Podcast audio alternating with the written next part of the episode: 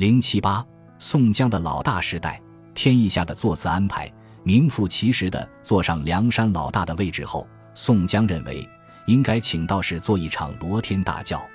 罗天大教是道教的一种非常隆重的祭天神的仪式，后泛指消灾求福的各种善举。罗天是指三界之上的大罗天，所谓罗天是指天外之天，最高最广之天。教乃是道教祭祀三清、四御、五星列宿的一种仪典。早期道教举办教仪的目的是治病有罪。教仪最早是在夜间露天设供祭诸神的。宋江的理由是，在梁山的发展道路上，除了晁盖同学因公殉职之外，没有一个人战死沙场，实在太偶然了。这充分说明了上天对广大梁山好汉的厚爱，确实太偶然了。谁都不死，就让晁盖死，只有这样，才符合宋江发展梁山、当上老大的现实主义目标。因此，宋江认为，梁山的好汉不能做忘记上天厚爱的人。为了报答上天对他们多少年来打劫的大力支持，应该好好的拜祭一下。接着，宋江又详细分析了做这个罗天大教的好处。首先，这个罗天大教能保佑各位兄弟的平安。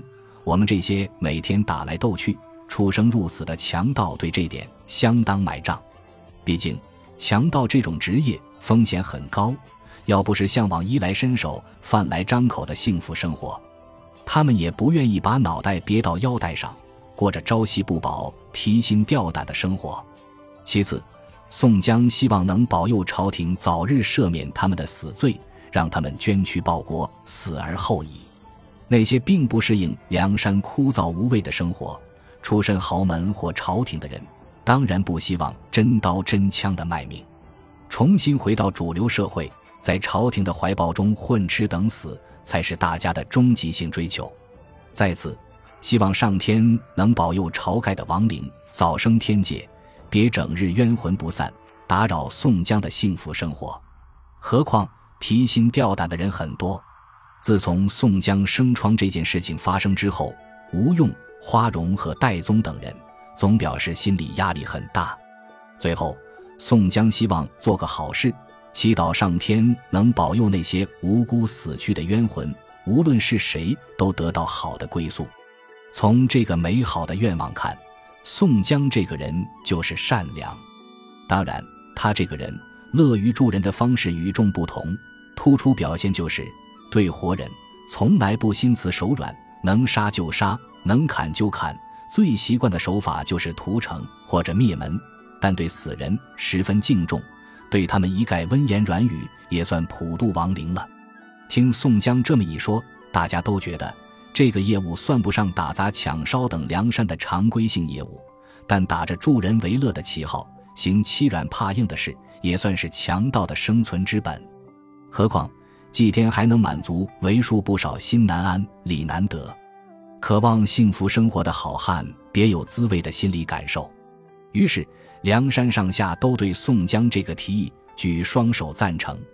在吴用的提议下，公孙胜以职业道人的优势，作为拜祭上天的主持人，同时去外面邀请了四十八个得道高人，和他一起主持这场为时七天的梁山法事。现在需要介绍一个主要演员，这个人姓何，法名玄通。他的特长是不但会做法，还可以认识天书上那些奇形怪状的蝌蚪文。古代的道士就是厉害，不但会呼风唤雨，还是语言学家。如果生活在现代社会，那就发达了。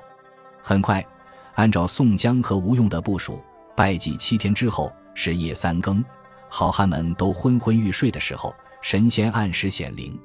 先是天上咔嚓一声巨响，大家睁开眼睛一看，有一个金盘出现在西北方向，金光四射，彩云缭绕。然后突然，一团火焰从中间飞出来，直滚到正南地下去了。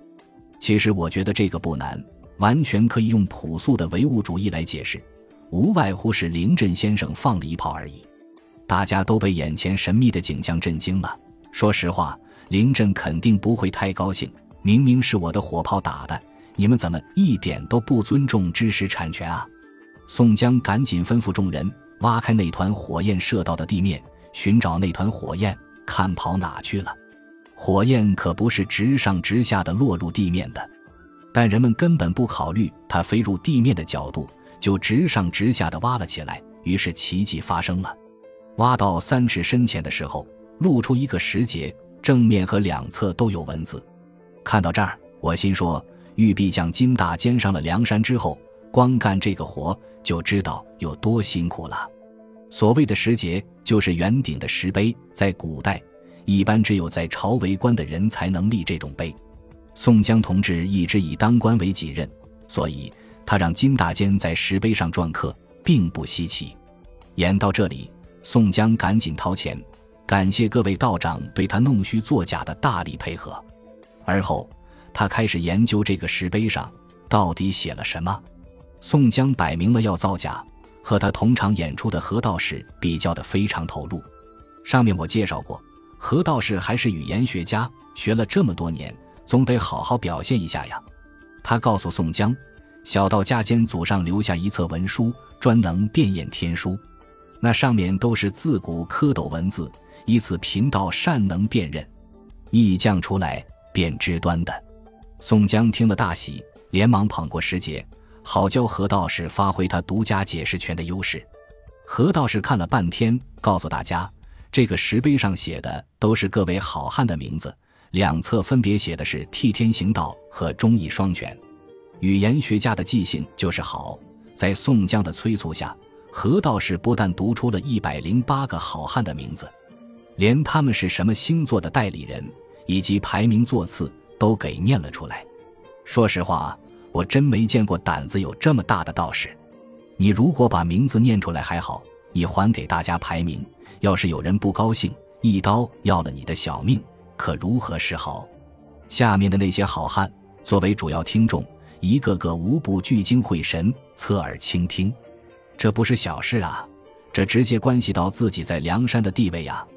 念完之后，宋江高兴了，没想到自己是天魁星，合着自己当老大，除了是九天玄女的意思外，连上天都非常积极。为了把这件事告诉大家。老天爷还在地下埋了一块石头，刻上了字。看到这里，不由得感慨：神仙也不容易啊！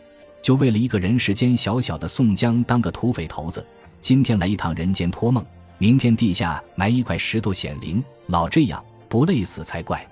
何道士除了做法事的正常收入外，还额外收入五十两黄金。